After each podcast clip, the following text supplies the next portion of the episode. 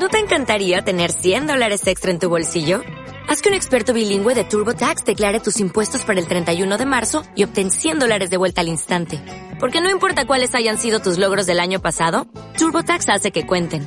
Obtén 100 dólares de vuelta y tus impuestos con 100% de precisión. Solo con Intuit TurboTax.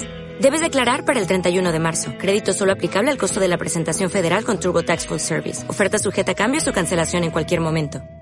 Hola, te saluda César Tánchez junto a Eliet Paz y nuestro consultor invitado Carlos Silva, de quien vamos a aprender muchísimo el día de hoy y me imagino que usted también. A ver, una pregunta que siempre nos gusta hacerle a todos nuestros invitados, todos nuestros consultores. ¿Qué ciudades, mencionanos al menos tres, son las que más te han gustado y por qué? Wow, mira, a ver, yo he aprendido a no darle tanta importancia al lugar, sino a disfrutarte el momento, estés donde estés, ¿verdad? Entonces, de verdad, de verdad, y lo, lo, digo genuinamente, o sea, a mí me puedes poner virtualmente en cualquier lugar del mundo, ante cualquier circunstancia, y el 98% de las veces me lo va a pasar muy bien. Pero si tuviera que escoger de las ciudades que conozco, correcto, yo te diría Florencia posiblemente es una de ellas, ¿verdad? Yo soy un apasionado de, la historia del arte, más apasionado que experto y conocedor, pero me encanta. Y una muy buena etapa de mi vida, me tiré de cabeza a leer todo lo que se me atravesó enfrente de, de arte, historia del arte, y, y, Florencia es una ciudad hermosa, ¿no? En ese sentido. Lo que me encanta de Florencia es esa paz, ¿verdad? De poder caminar de a cada esquina que voltees ves algo hermoso, ves algo artístico. Esa parte me gusta mucho. Recientemente estuve en la ciudad de Chicago. Me encantó. Ah, sí, me encantó. Me fascinó. Para mí, yo tenía la imagen de Chicago un poco más parecida a Nueva York, ¿verdad? Yo dije, ah, esta eh, ciudad enorme, rascacielos y demás, una locura. Y no, me encontré que hay una mezcla como de, paz, de familia que no ves en Nueva York, ¿no? Y entonces me encantó, o sea, me, me fascinó. Y tal vez en México eh, ciudades como, como Querétaro, bueno, la antigua Guatemala. O sea, si, si a mí me mandas a, un, a una ciudad chiquita, tranquila, donde no tengo que usar carro, donde tengo que caminar, donde puedo usar una bicicleta, wow, para mí eso sería lo máximo. O sea, es buscar más paz. Y yo creo que estamos aquí en el mundo para ser felices, ¿no? Y la palabra felicidad la utilizamos cada vez con más cuidado porque creo que lamentablemente la hemos prostituido mucho, ¿verdad? Y, leemos, ya suena, ay, sí, sé feliz y shalala, entonces toma este producto que te hará feliz. Entonces, de verdad, nos hemos paseado en el concepto. Eh, pero para mí, felicidad es un estado de paz, es un estado de tranquilidad, de calma, em, en el cual podemos, podemos estar, y podemos estar en paz. Entonces, ciudades, momentos y lugares donde pueda procurar y pueda estar como en ese equilibrio de paz, para mí es lo máximo, ¿verdad? Y en esa misma vía, una pregunta rápida. ¿Qué ciudad te falta aún? ¿Qué es la próxima que está en tu bucket list, que te gustaría ir a vivir esa experiencia? Me encantaría Asia, me encantaría dar una vuelta por Asia, ¿verdad? No conozco, nunca he estado. Y a mí lo que más me gusta es como, como caminar la ciudad, ¿verdad? Conocer a la gente, entender cómo, cómo piensan, por qué piensan así, ¿verdad? Porque me parece maravilloso, o sea, y sobre todo, para mí, la, la, la cultura asiática, vamos a, a, globalizarlos y a meterlos en ese, en ese enorme, gigantesco grupo, porque no, no, no, puede ser solamente uno, pero es muy opuesta a lo que nosotros somos en muchísimos sentidos. Es muy diferente. Más o menos todos los que vivimos en América, incluso Europa, somos muy parecidos, compartimos muchas cuestiones. Asia es otro mundo. Entonces, me encantaría. O sea, no, no te podría decir de, una ciudad en específico, sino conocer Asia, caminar Asia, conocer a la gente, hablar a señas con la gente y entender a la gente. Eso me encantaría. Y en esa vía de los tres, ya Tuti van a platicar después y Tuti se va a recordar de esas tres cosas que siempre le preguntamos, pero tres libros que sean tus preferidos desde pequeño hasta hoy. La Catedral del Mar, me encanta, ¿verdad? Es una, una historia de Idelfoso Falcones. Es una novela, pero es una novela histórica. Me fascina, ¿verdad? Porque ves no solamente la pequeñez y la fragilidad del ser humano en una historia muy humana, muy complicada, en un contexto social, político, cultural, que hacen que esa vida humana sea mucho más complicada, pero a la vez va paralelo al desarrollo de una ciudad hermosa como es Barcelona, ¿verdad? Y entonces te da para, para, reflexionar mucho, ¿no? O sea, uno, los chiquitos que somos, dos, la complicación tan grande en las que nos hemos metido como seres humanos, y tres, lo imparable que es el tiempo, el desarrollo y la evolución. Entonces, eso me gusta, me, me gusta muchísimo. Otra serie de libros que me encantó fue Los Reyes Malditos. No sé si lo, tuvieron la oportunidad de, de, leerlos. Son siete libros, si no mal recuerdo, bastante apegados a la historia, ¿verdad? Habla de reyes franceses, ¿verdad? Y bueno, se empieza a entremezclar el tema de los reyes franceses con reyes ingleses, con reyes españoles. Y bueno, pugnas para arriba y para abajo pero me parece increíble. ¿Por qué me gusta tanto la novela histórica? Porque te ayuda a situarte en un contexto que creemos conocer y hablamos mucho como de nuestra herencia cultural, como de nuestra herencia religiosa, eh, como nuestra herencia de fe, ¿verdad? Y basamos mucho de nuestro actuar hoy en día en estos elementos. Y al final, cuando te vas y te metes más a ese contexto histórico y entiendes más cómo y por qué la gente pensaba, le da muchos nuevos sentidos a lo que hoy vivimos. Entonces te ayuda a cuestionarte otras cosas y a tomar decisiones más propias y decidir también qué quieres soltar, ¿no? Y qué quieres fluir. Y recientemente me he tirado de cabeza, tal vez de unos ocho meses para acá, eh, con temas de astrofísica, ¿verdad? Entonces me fascina el tema de, astrofísica porque es ver mucho más allá de lo que somos, ¿no? El, para mí el tema de la astrofísica, y ahorita estoy en a Neil deGrasse, ¿verdad? Tyson, hay un libro que se llama Astrophysics for People in a Hurry, ¿verdad? Astrofísica para personas que van a la carrera. Es un libro muy chiquito, muy fácil de leer, pero te habla y vas entendiendo de una forma muy amena, muy simple, cómo funciona el universo hasta donde alcanzamos a ver, ¿no? Y a mí eh, el tema de la astrofísica es una clase de humildad y es una clase de repriorizar la vida. Porque cuando te das cuenta que vivimos en una, como decía Carl Sagan, en una mota de polvo suspendida en un sistema solar que es una micra junto. O sea, no entendemos la inmensidad del universo, la inmensidad y, lo que nosotros somos, ¿no? Y hay un, un, escrito, si alguien lo puede googlear por ahí, yo creo que se llama The Blue Dot, algo así, de, de Carl Sagan, ¿no? El punto azul. Cuando te das cuenta que en ese pequeño puntito, en esa pequeña esfera que se llama Tierra o que llamamos Tierra, ha existido todo lo que somos como seres humanos, todos los imperios, todas las especies, toda la gente que queremos, toda la gente que hemos conocido, todos los reyes, los emperadores, las estrellas, los famosos, los pintores, los delincuentes, los maleantes, los genocidas, todas las guerras, o sea, todo, todo, absolutamente todo lo que conocemos nace en un pequeño punto y nos afanamos tanto por querer ser alguien en ese punto, en esa mota, dices, mis gordos. O sea, ¿cómo nos debe de ver Dios, verdad? O sea, es como, es como, yo pongo el ejemplo con mis amigos cuando hablamos de esto, como si vemos un hormiguero, ¿no? Y vemos a dos hormiguitas peleándose por un pedacito de una hoja, ¿no? que además estamos en un bosque donde está lleno, o sea, lleno de hojas. Y vemos a unas hormiguitas pelearse por dos y dices, ay, mis gordas. Sea, ay, pobrecitas, ¿no?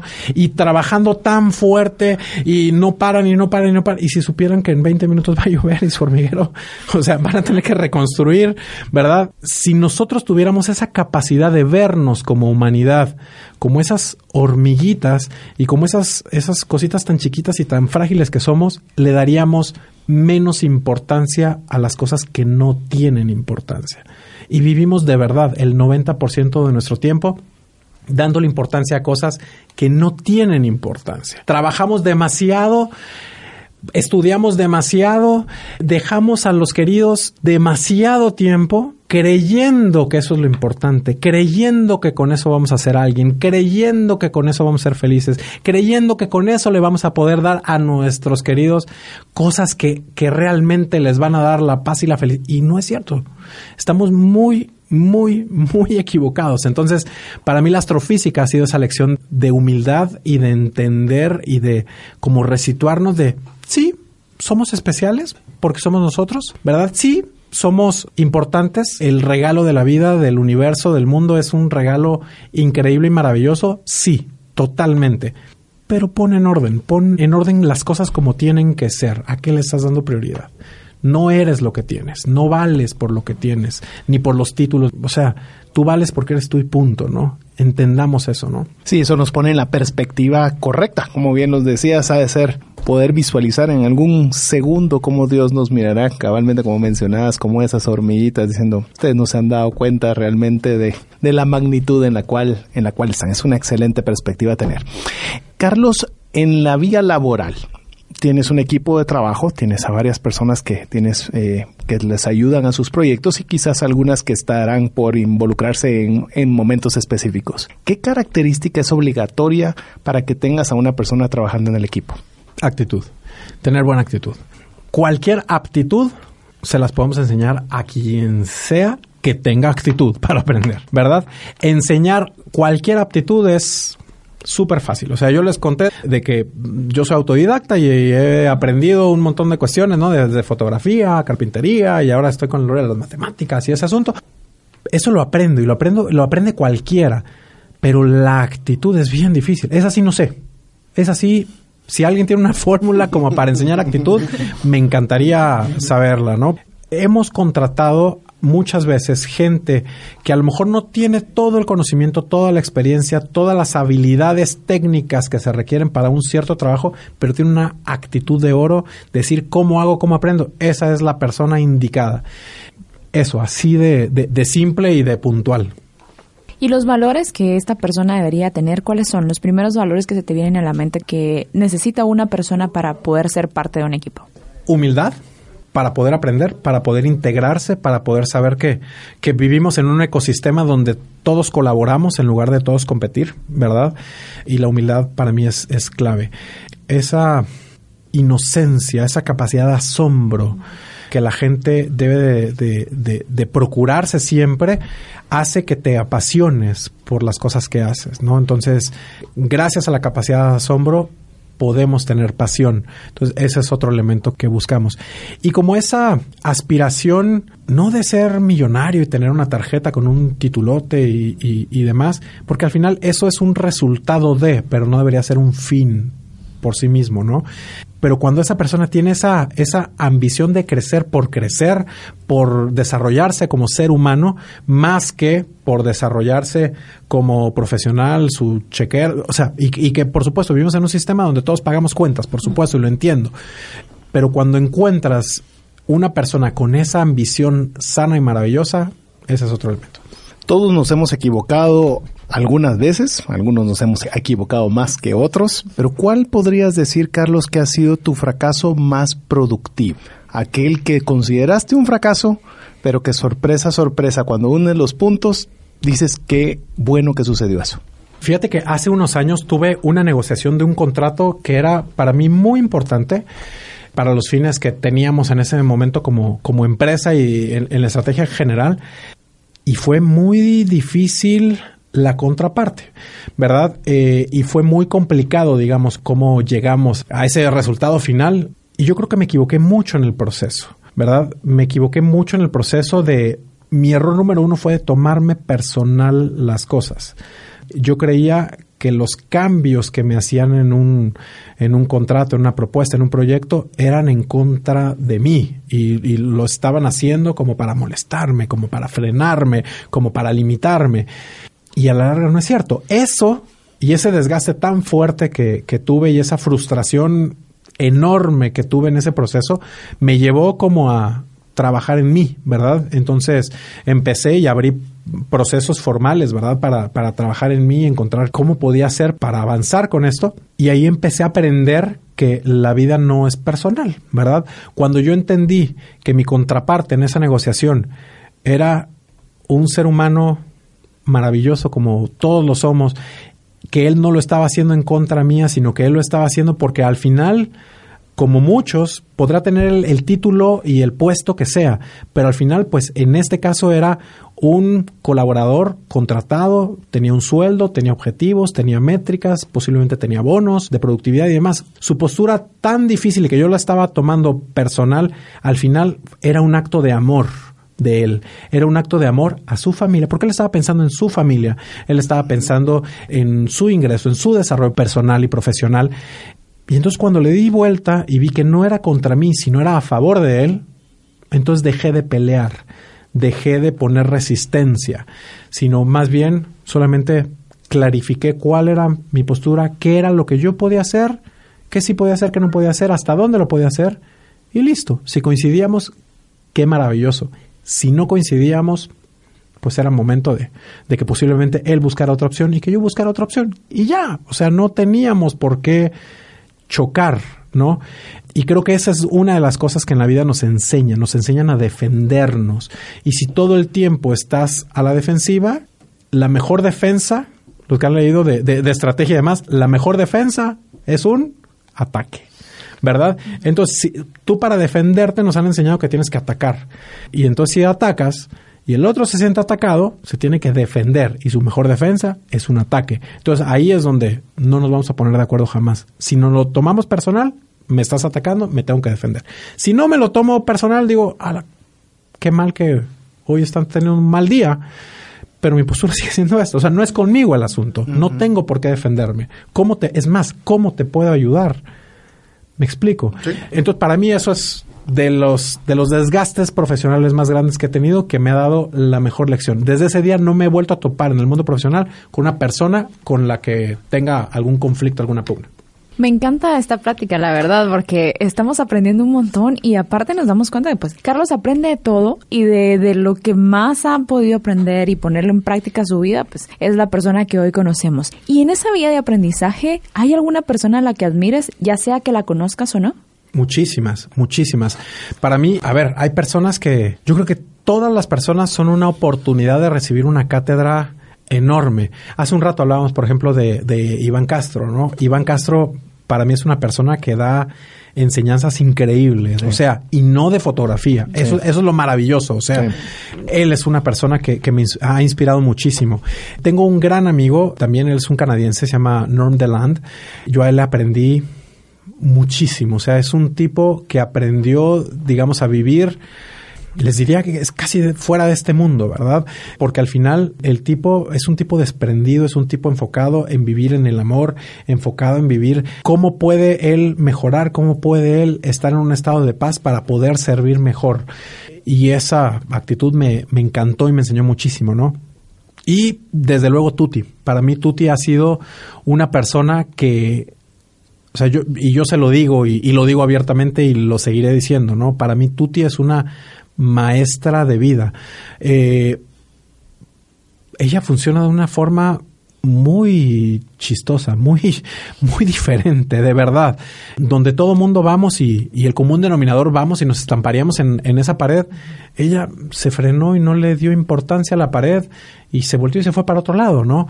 Y ahí es donde dices, ¿por qué estás haciendo eso? Y cuando entiendes el por qué está reaccionando de una forma diferente, te da una gran lección. Entonces, yo le digo a Tuti, de verdad, o sea, yo no sé, yo cuando yo conocí a Tuti, yo estaba en la conclusión de vida de que yo me iba a quedar soltero, ¿verdad? O sea, yo estaba ya, ya había como tirado un poquito mi toalla de, de la búsqueda de la pareja y, y, demás, la familia, y esto y dije, bueno, yo creo que la vocación de soltería también es válida y, y se vale.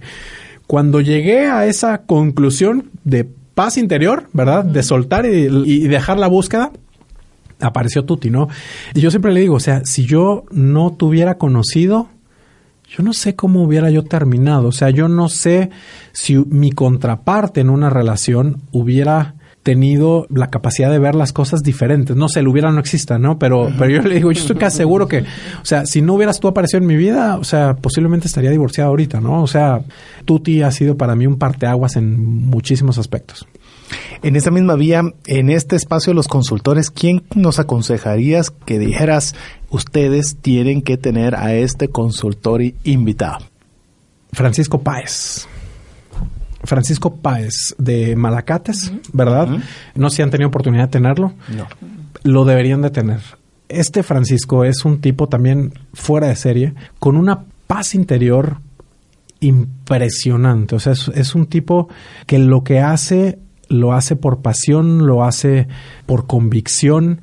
Él el tema de, de, la fama que le ha dado el grupo Malacates y demás, pues es, entiende que es una consecuencia, además incluso, nunca me lo he dicho así, pero, pero yo siento que es hasta medio inesperada para él, ¿verdad? Porque él solamente quería hacer música y quería, a través de sus letras, compartir ideas, ¿no? Es un ser humano maravilloso, de verdad, de verdad. O sea, si más viviéramos como en esa frecuencia que vive Páez, tendríamos una guate muchísimo mejor. Tres preguntas rápidas que queremos hacer. Estas van a ser muy sencillas de contestar. ¿Ciudad o pueblo? Pueblo. ¿Comida favorita? Rica. Está bastante amplio. Bien, muy bien. ¿Calor o frío? Frío. ¿Ciudad favorita de Guatemala? La antigua.